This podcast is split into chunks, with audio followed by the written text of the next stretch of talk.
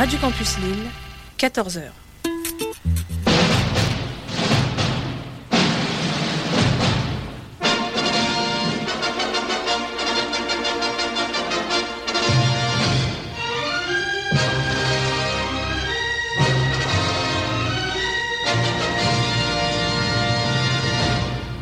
Cinéma m'était compté, une première. Action. Alors c'est fou quand même ce qu'un mec peut changer, ouais. Non, non, je suis le pompiste de la station-service. À partir de dorénavant, voilà exactement ce qui va se passer. Je crains déjà d'être important, je ne voudrais pas être indélicat. Au nom de la loi, je vous arrête. Comment m'avez-vous trouvé C'est mon métier. J'aime cet endroit. Nous sommes là en pleine brousse. Je m'appelle monsieur le directeur. Les acteurs sont incroyables. On peut pas dire que t'es tout à fait tort. Ce que je vous dois aujourd'hui, c'est la vérité. Bon, voilà une excuse. Bah vous pouvez poser vos valises, on va pas vous les piquer. C'est curieux chez les marins ce besoin de faire des phrases. Je pense que quand on mettra les cons sur orbite, t'as pas fini de tourner. Chaque samedi, les plus grands acteurs sont dans Cinéma Mété Comté.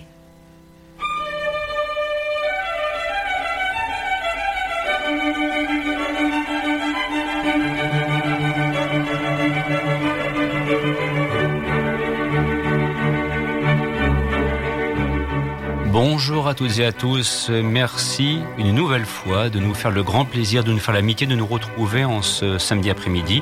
Voici une nouvelle édition de votre émission consacrée au 7e art, Cinéma Mété Comté, Christophe Dandin au micro et je serai accompagné par Christophe Colpart. Nous sommes ensemble jusqu'à 15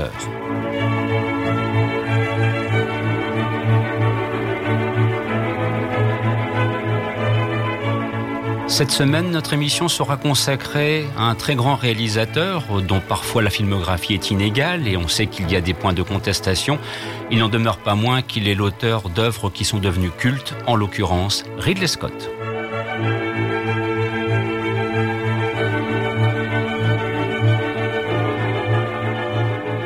Dans le cadre de ce programme, nous allons, comment dirais-je, évoquer les principales étapes de sa carrière. On a choisi quelques angles bien particuliers, comme nous le faisons à chaque fois. Rappelons bien évidemment que ce programme ensuite sera disponible via le site de la station. Pendant plus de deux mois, vous pourrez bénéficier d'une rediffusion. Et puis vous savez aussi que cette émission est parfois rediffusée sur d'autres canaux. J'en profite pour saluer l'équipe de Radio WRS qui rediffuse ce programme chaque lundi à partir de 21h. Et de commencer avec un extrait de la bande originale du film Thelma et Louise. Excellent après-midi à l'écoute de Cinéma Mété Comté.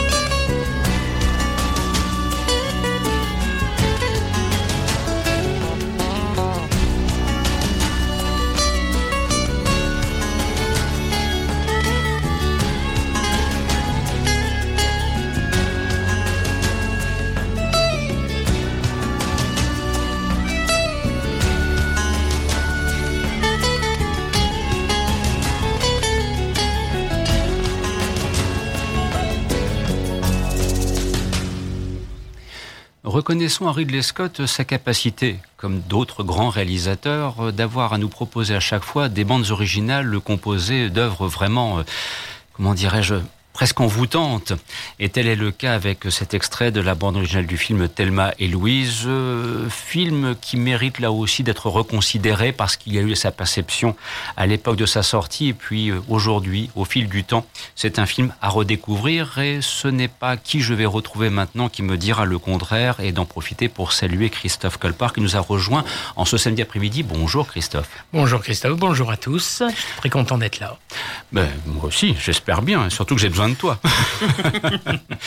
Alors sur ce grand chef, euh, à l'instant donc j'évoquais Thelma et Louise et je disais ô combien c'est un film qui parce qu'il y a eu la perception à l'époque, un mmh. film parmi d'autres, même s'il avait marqué les esprits.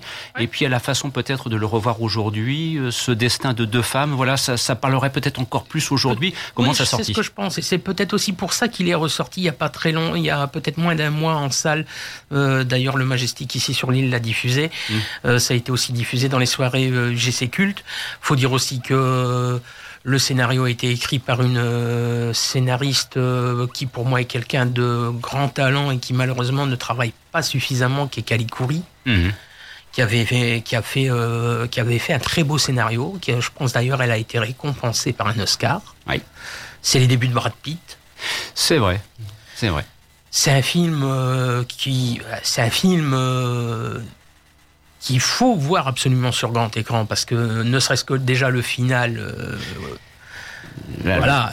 Ridley Scott s'est filmé les paysages aux États-Unis. Voilà, c'est ça, exactement. Puis bon, t'as Harvey Kettel, il y, a, y a beau, oui, oui, comme tu le dis, c'est un film peut-être c'était peut-être un film qui était en avance sur son temps. Je pense que s'il sortirait de nos jours, il, aurait peut-être encore eu plus de succès. Effectivement. Alors, puisque nous en sommes donc euh, à commencer à, regarder d'un petit peu plus près la, la filmographie du sieur Ridley Scott, au sujet duquel, autour de la table, on le dit très nettement, et moi le premier d'ailleurs aussi, il y, a, des films que nous apprécions et d'autres moins. Je veux dire, voilà, c'est, on, on, parlera tout à l'heure. Oui, quand on, quand on évoquera Alien, il y a du bon et du moins bon, parce qu'il y a l'œuvre de départ, euh, le chef-d'œuvre de départ, puisque c'est devenu par la suite. Puis moi, il y a aussi des films qu'il a réalisés qui m'ont laissé euh, une impression très mitigée, euh, notamment avec Demi Moore dans le rôle d'une GI. Voilà, c'était pas forcément ce qu'il y avait de plus intéressant. C'est pas ce qu'il y a de pire. Voilà. Non, mais donc c'est par rapport à ce qu'il soit à quoi nous avait habitués, parce qu'il a quand même démarré très fort. Je veux dire, c'est ah quelqu'un qui, qui, commence avec les duellistes, Alien et Blade Runner. Quand vous placez la barre à cette hauteur. Voilà c'est difficile. C'est quand même, euh, on, se l'est dit entre nous euh, euh, pendant la semaine, c'est quand même quelqu'un qui a une carrière assez prolifique. Hein. Oui, oui, et qui n'est pas prêt de s'arrêter en l'état. Je veux dire, il continue encore à tourner. Voilà. ça fait partie de ces anciens qui roulent encore leur boss sur les plateaux. Alors, le premier thème que nous avons choisi et pour, pour structurer cette émission, c'est un petit peu la bande de flics, les flics à mi-chemin entre euh, New York et, Tokyo. Et donc on va euh, retrouver cela illustré de, deux façons. Tout d'abord avec un film méconnu et qui est là aussi à reconsidérer, c'est le Traqué. Celui-là, moi, je l'ai revu cette semaine. Mmh. Déjà, je l'aimais beaucoup à l'époque quand je l'ai découvert euh, quand je travaillais en vidéo club. Et c'est vrai que pour moi, là, c'est du Ridley Scott dans, dans tout ce qu'il y a de, d'hyper intéressant parce mmh. que bah, c'est plus ou moins une histoire d'amour euh, impossible mhm. entre euh, un flic new-yorkais qui est magnifiquement joué par euh, Tom Berenger, puis bah, une, une, une, femme assez bourgeoise qui végète un petit peu dans le, dans le monde de la mode, dans le monde de la nuit, qui est Mimi Rogers. Et puis bon, as tout aussi, hein, là aussi, tu as un panel de, de second rôle intéressant. Tu as entre autres Andreas Katsoulas, euh, qui a fait euh, Le Fugitif avec ton acteur préféré Harrison Ford. Mhm. Puis le doublage français euh, est aussi un doublage de, purement de son époque. Hein. Tu as quand même du Jacques France, du Patrick Poivet. Mhm. Grande qualité. Voilà. Mais c'est vrai que il te filme ça. Il te filme une histoire d'amour impossible quasiment tout le temps avec des en gros plans mhm. pour t'ajouter une tension mais phénoménale. Et, et, je trouve ça d'une et puis filmer New York. La façon dont il filme New York, c'est absolument incroyable.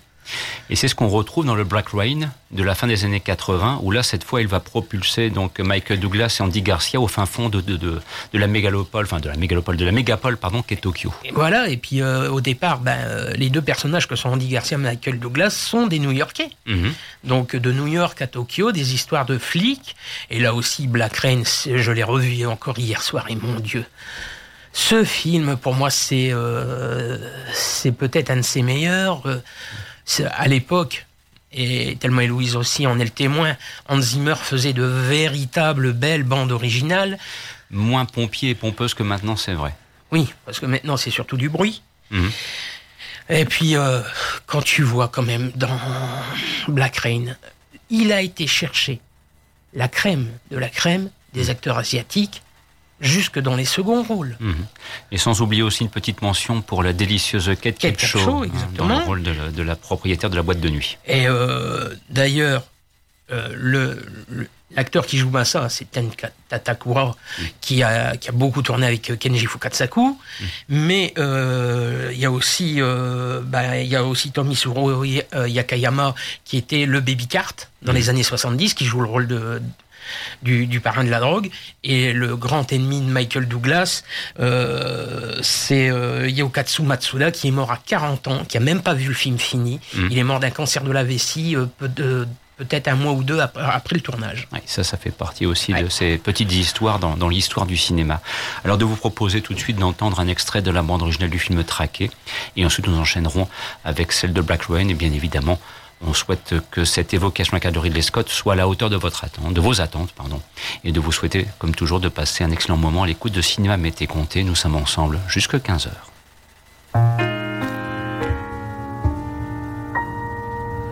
There's a saying, oh, says that love is blind.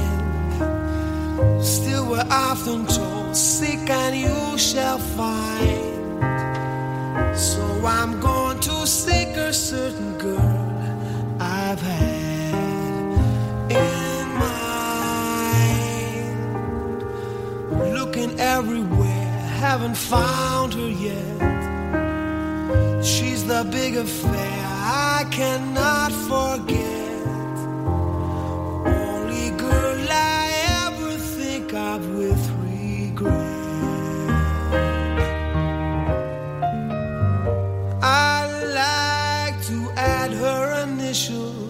My monogram. Tell me where is the shepherdess for this lost lamb? There's a somebody I'm longing to see. I hope that she turns out to be someone who'll watch over me.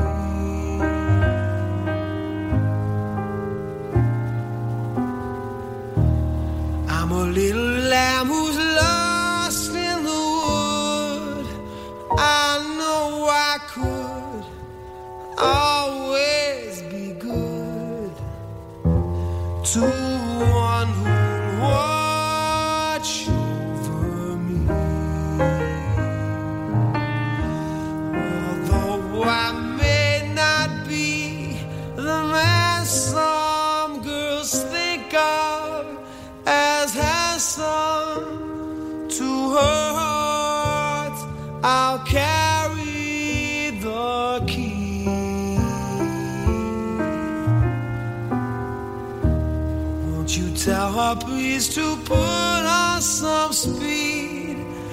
follow my lead? Oh, how I need someone who'll watch over me.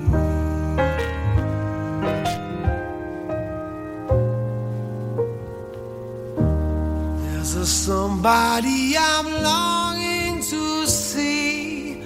I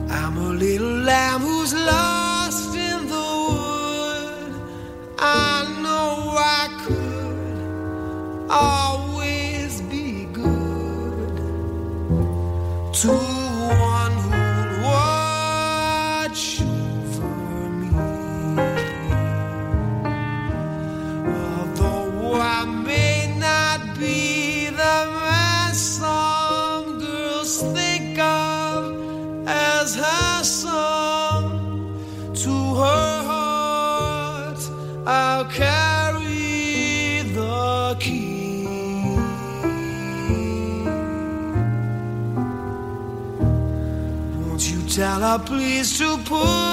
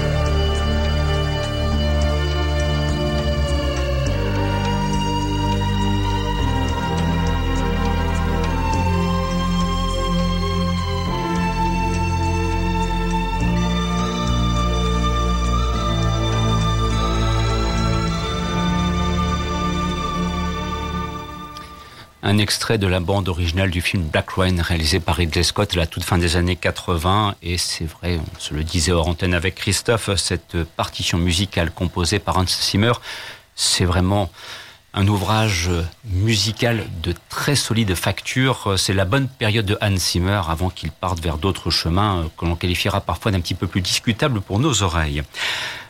Nous souhaitons maintenant aborder la carrière de Ridley Scott sous l'angle ben, de ce qui a tellement marqué euh, une des générations de, cinéphiles euh, dont tu fais partie, dont je fais partie. Après, c'est comme toujours une question d'âge, ou bien peut-être de kilométrage, si je, je fais référence au Dr Jones, parce que c'est vrai qu'il a commencé très fort avec Alien et Blade Runner. Il va être question de ces films cultes qui nous amènent à mi-chemin entre la mégapole des temps futurs et puis euh, l'aventure spatiale. D'ailleurs, on commencera euh, par l'aventure spatiale et c'est vrai que ce coup de génie qu'est l'affiche quand on la découvre euh, dans l'espace, nul ne vous entend crier. Ben oui, oui, il n'y a pas de son dans l'espace, donc vous avez beau hurler du côté de votre hublot parce qu'une grosse bébête s'apprête pardon, à vous dévorer.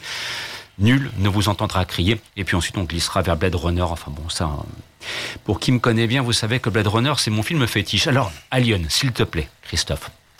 Alien, oui. Euh, bah moi, euh, Alien, euh, le Ridley Scott, je l'aime beaucoup. c'est vrai que c'est le début d'une longue, d'une longue série. Hein. Mm. après, beaucoup disent que Cameron a surpassé Ridley Scott avec Alien le retour. Ce sont, pour moi, ce sont deux films distincts. Mais bon, voilà. Après, les goûts, les couleurs. J'aime beaucoup le huitième passager. Après, je trouve que Ridley Scott a fait euh, deux préquels qui sont, pour moi, d'ignobles euh, purges. Il n'y a pas d'autre mot, parce que Prometheus, Alien Convenante, pour moi, d'ailleurs, Alien Convenante, tu parles de personne ne vous entendra crier. C'était noté aussi sur l'affiche de, mm. d'Alien Convenante, et j'avais fait une très vilaine boutade en sortant de la salle en disant oui, personne ne vous entendra crier en sortant de la salle parce que le film, il n'y avait pas un chien dans la salle et c'était vraiment une. Hmm. Euh, c'était raté. C'était totalement raté. Et pourtant, j'adore, et tu, et tu le sais, et, et pourtant, j'adore Michael Fassbender. Hmm. Qui fait un carton en ce moment sur Netflix avec le nouveau David Fincher, The Killer. Là, euh, voilà. Mais là, non. Euh, et quand j'entends qu'il veut euh, terminer cette trilogie, j'ai envie de lui dire non, laisse tomber. laisse tomber. Il faut passer à autre chose. Oui, hmm. il y a des choses beaucoup plus intéressantes dans la carrière de, de Ridley Scott.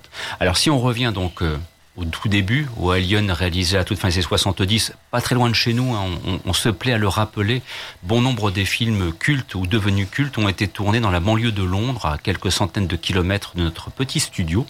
Voilà, donc euh, c'est fin des années 70, au hasard parfois de reportages dans la défunte émission Temps X sur TF1, on, on découvrait donc le tournage euh, du film Alien, qui est là pour le coup un modèle, une référence absolue du film d'horreur dans l'espace, même s'il s'inscrit dans une démarche où on pourrait remonter euh, à d'autres films qui ont justement joué sur la terreur dans l'espace. Hein. Alien n'était pas le premier, mais c'est vrai que quelque part, il y a un petit peu une espèce de redéfinition du, genre, et puis surtout, tu seras d'accord avec moi, le fait de mettre en lumière une formidable actrice, une femme une grande femme qui est Sigourney Weaver. Ah ouais, de toute façon, pour ça, il y, a des moments, euh, Ridley Scott a un talent euh, d'une certaine puissance de mettre en évidence des femmes fortes. Euh, tu disais G.I. Jane n'est pas un grand film, d'accord, c'est pas un grand Ridley Scott, mais ça a mis un personnage féminin de femme un peu forte mhm. sur, le devant, sur le devant de l'écran. Et c'est et, de temps en temps, c'est très bien. Puis, Alien, il y a aussi surtout le travail de, de Giger qui est absolument génial dans, la, dans les décors et dans les dessins. Hein. Dans la conception de la créature, notamment. Voilà. Alors ça, c'est le premier acte. On découvrira et on entendra la partition musicale composée par euh, le fabuleux Jerry Goldsmith, le thème final qu'on vous proposera d'entendre. Et puis ensuite, on a essayé de, pour Blade Runner de, choisir un thème différent de ceux auxquels nous sommes habitués, que nous aimons tant. Mais voilà, on voulait vous proposer un petit peu autre chose. Euh, c'est euh, le, thème de, Rachel, de la chanson de Rachel, donc extrait de Blade Runner. Alors Blade Runner, là aussi, 1982, c'est un film, enfin pour moi ça demeure, euh, ça fait partie de ces grandes claques cinématographiques qu'on ne peut voir que sur grand écran. Enfin je veux dire, voir Blade Runner sur un écran d'ordinateur, c'est pour moi mm. absolument, c'est l'hérésie absolue. Enfin, voilà, bref, ça c'est point de vue strictement personnel, mais voilà, à découvrir sur grand écran pour qui ne le connaîtrait pas. Oui, sur grand écran et peu importe la version. Mmh. Puisqu'il y en a quand même eu, il y a quand même eu sept montages différents. Oui. Mmh. Moi, je sais que j'ai vu le montage 92 au Gaumont, mmh. rue de Béthune. Oui. Euh, mais c'est, oui, c'est un grand film. Euh, et puis la musique de Vangelis euh, est parfaite pour illustrer justement cette mégapole futuriste, très inspirée de, des BD de des BD de d'Enki Bilal, tout ça. Hein. Il y a un côté euh, voilà, c'est puis il y a une grosse claque aussi pour les effets spéciaux. Hein. De l'époque, oui, parce qu'il faut les remettre dans le contexte de 1982. Et là, Douglas Trumbull, le responsable des effets ah bah. spéciaux, a fait un travail admirable. C'était quelqu'un de très doué. Hein. le seul film qu'il réalisera, c'est quand même Brainstorm avec Nathalie Wood et Christopher Walken. Et qu'on vous recommande là aussi. Oui, énormément. Une partition signée James Horner, d'excellente facture, ceci dit en passant. Alors de commencer donc euh, tout d'abord dans l'espace Alien, le huitième passager, et d'embrayer ensuite avec Blade Runner. J'ai pas envie de vous dire qu'on va passer un bon moment. Vous passez nécessairement un bon moment à l'écoute de Cinéma Mété Comté.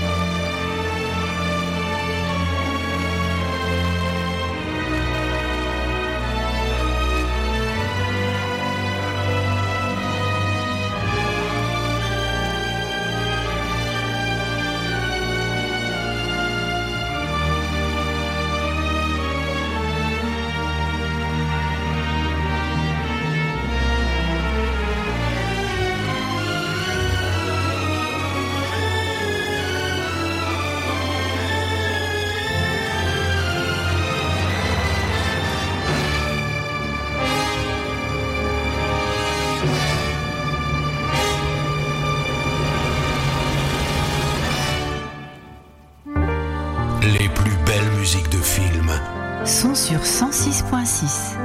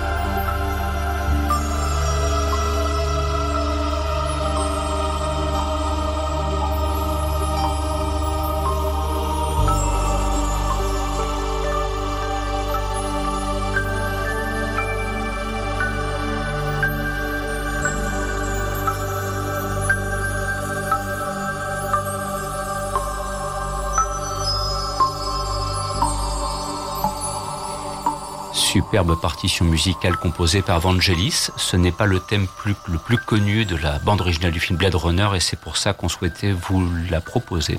Cette partition parce qu'elle est vraiment d'excellente facture et alors c'est vrai qu'il y avait d'autres thèmes qu'on avait envie de diffuser mais vous comprendrez que parfois dans le cadre de cette émission nous aimons prendre un petit peu des chemins de traverse et, vous proposer des, choses auxquelles vous ne attendez pas nécessairement même si on évoque des œuvres aussi majestueuses que Blade Runner. Alors euh, nous poursuivons euh, ce panorama, si j'ose dire, cette évocation euh, à notre façon de la carrière de Ridley Scott. Et maintenant, on va s'intéresser à ce qui a été un temps fort. Quand, au, tout début des années 2000, on a assisté à une renaissance du péplum par le biais de Gladiator. Et en plus de ça, on va vous proposer euh, un document. J'en reparlerai dans quelques instants. Un petit mot, Christophe, sur Gladiator, parce que dans Gladiator, il y a une distribution artistique d'excellente qualité et notamment un comédien dont c'était la dernière apparition au grand écran. Oui, même deux. Euh, il y, a, mm. y a Oliver Reed. Mm. Euh, moi, c'était un acteur que j'aimais beaucoup et un autre acteur que j'aimais beaucoup aussi, c'est David Hemmings. Mm-hmm.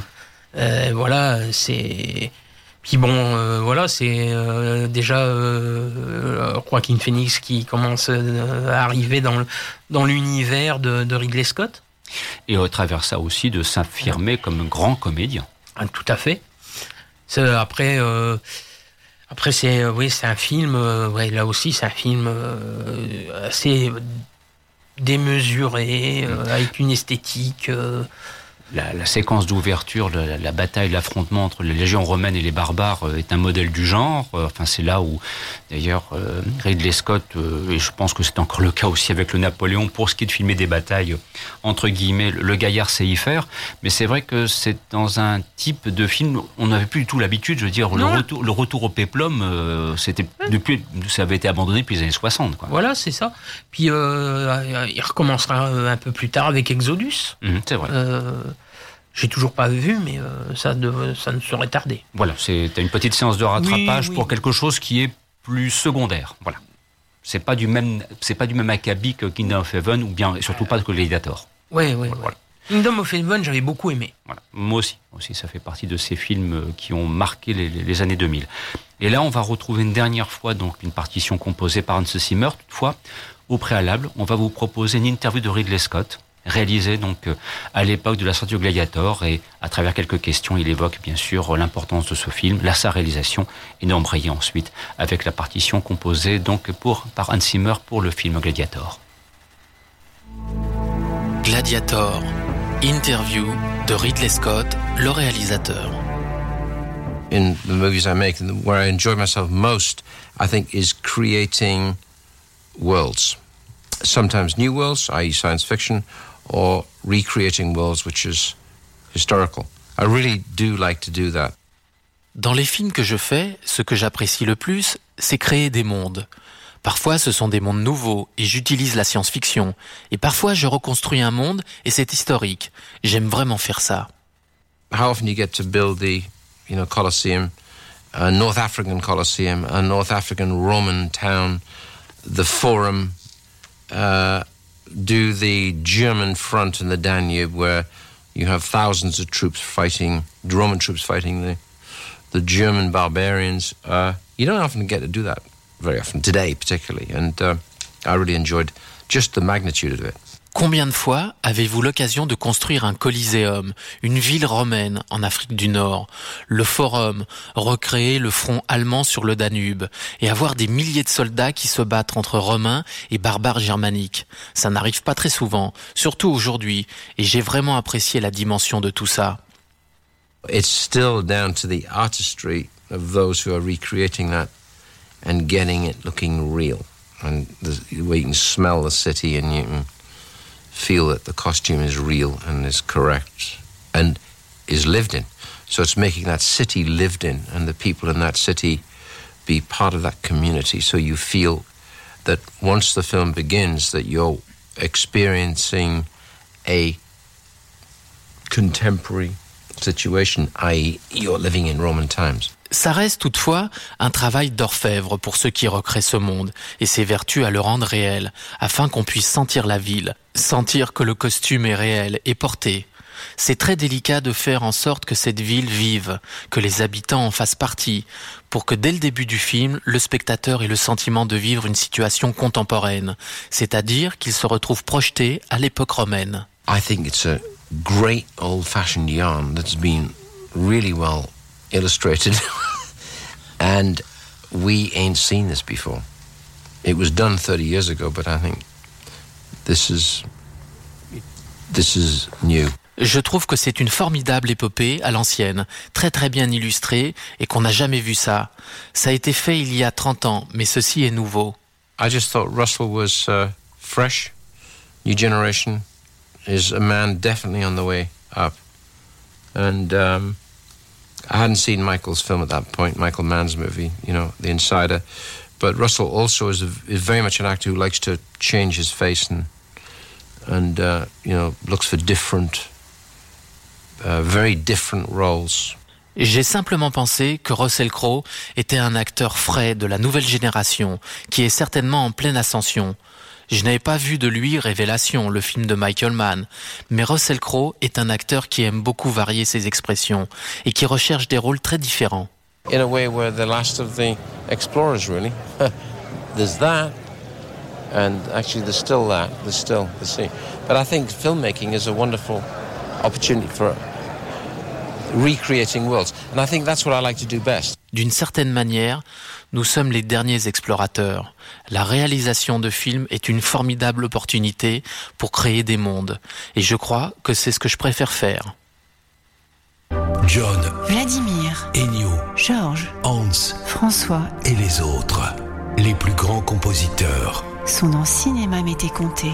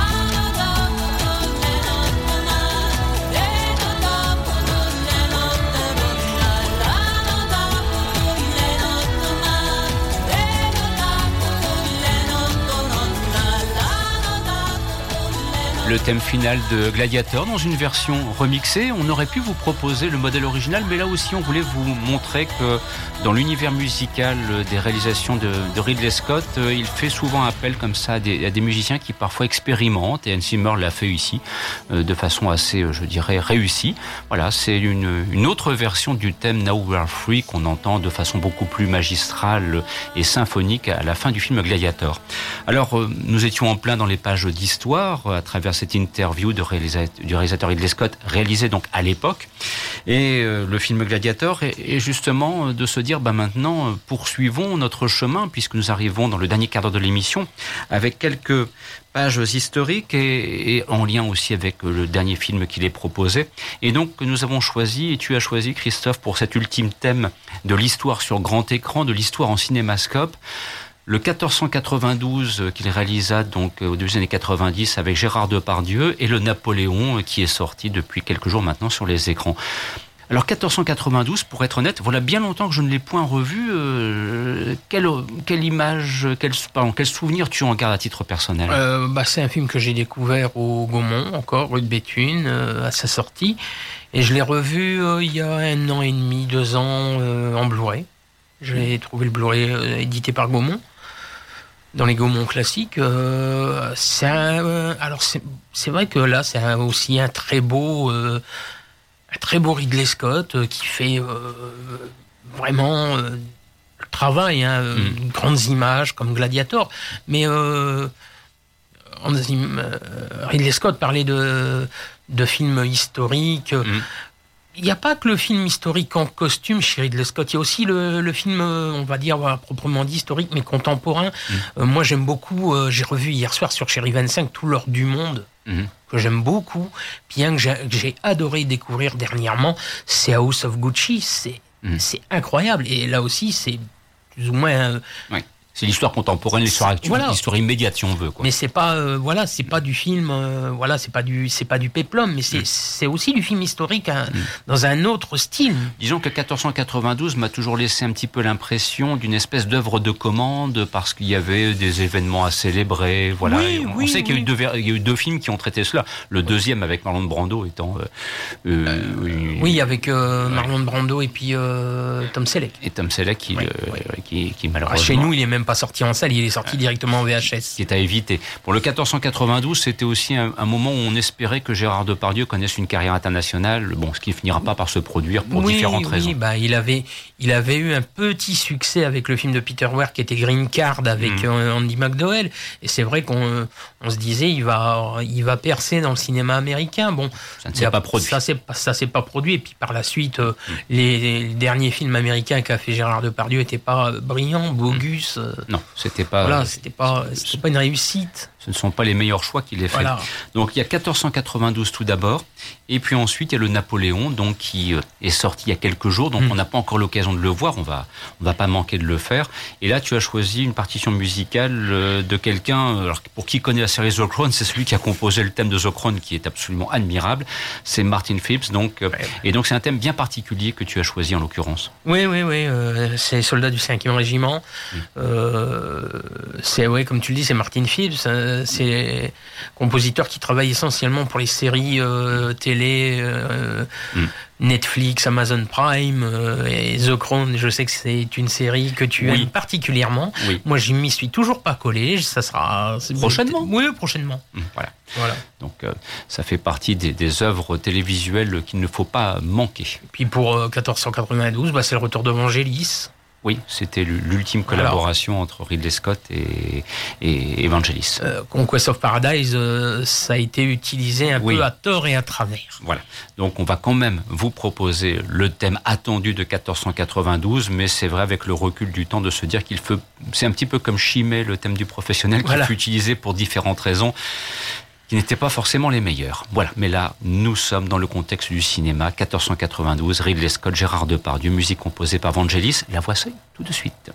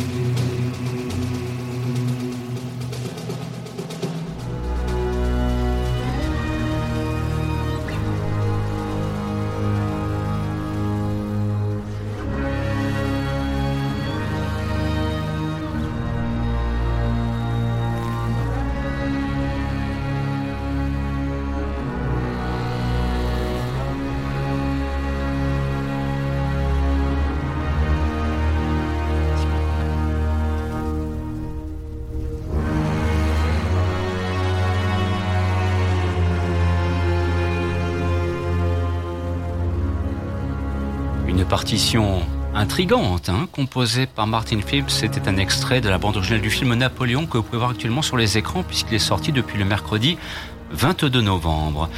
Dans quelques instants, à partir de 15h, vous retrouverez l'émission Le Skylab. Bien évidemment, nous serons de retour la semaine prochaine dans le cadre d'un thème que je ne manquerai pas d'évoquer d'ici quelques instants. Toutefois, au préalable, Christophe, on va se quitter avec le Robin des Bois, réalisé donc par Ridley Scott, interprété par euh, Russell Crowe. Et c'est un film qui date de 2010, ce qui était aussi d'ailleurs une belle relecture du Robin des Bois qui complétait ce que Kevin Costner avait fait avec Kevin Reynolds quelques années auparavant. Oui, tout à fait. Et quel petit souvenir très rapidement tu conserves Ah, de, de- de ce euh, Robin des Bois? Moi, j'en garde le souvenir de là aussi encore toujours l'évocation des batailles magnifiquement réalisées. Oui, voilà, c'est très bien fait. C'est euh, bon pour moi le, le- le meilleur Robin des Bois, c'est celui de Kevin Costner, mais Mm. euh, celui-là est encore de bonne facture parce qu'après il y en a eu deux autres et euh, et ceux-là ont été euh, vraiment des catastrophes. Oui, on préférera les laisser sur le côté, ne pas évoquer leur mémoire, si j'ose dire. On vous laisse donc avec la participation de Robin, euh, avec la bande originale, pardon, de, de Robin des Bois, le thème Destiny. Et on aura grand plaisir à vous retrouver la semaine prochaine. Et là, on prendra aussi un chemin de traverse, puisqu'on évoquera pour la troisième fois dans le cadre de Cinéma Mété Comté, les séries télévisées par le biais des, du magazine des séries. Ce sera le, le troisième acte en l'occurrence. Et puis après, on sera de retour au cinéma le 9 décembre. euh, double 07 sera vraisemblablement des nôtres. Voilà, on vous en dit pas plus pour l'instant. Excellent après-midi à l'écoute des programmes de Radio Campus Lille. À partir de 15h, le Skylab. À la semaine prochaine. Merci pour votre fidélité et votre attention. Au revoir.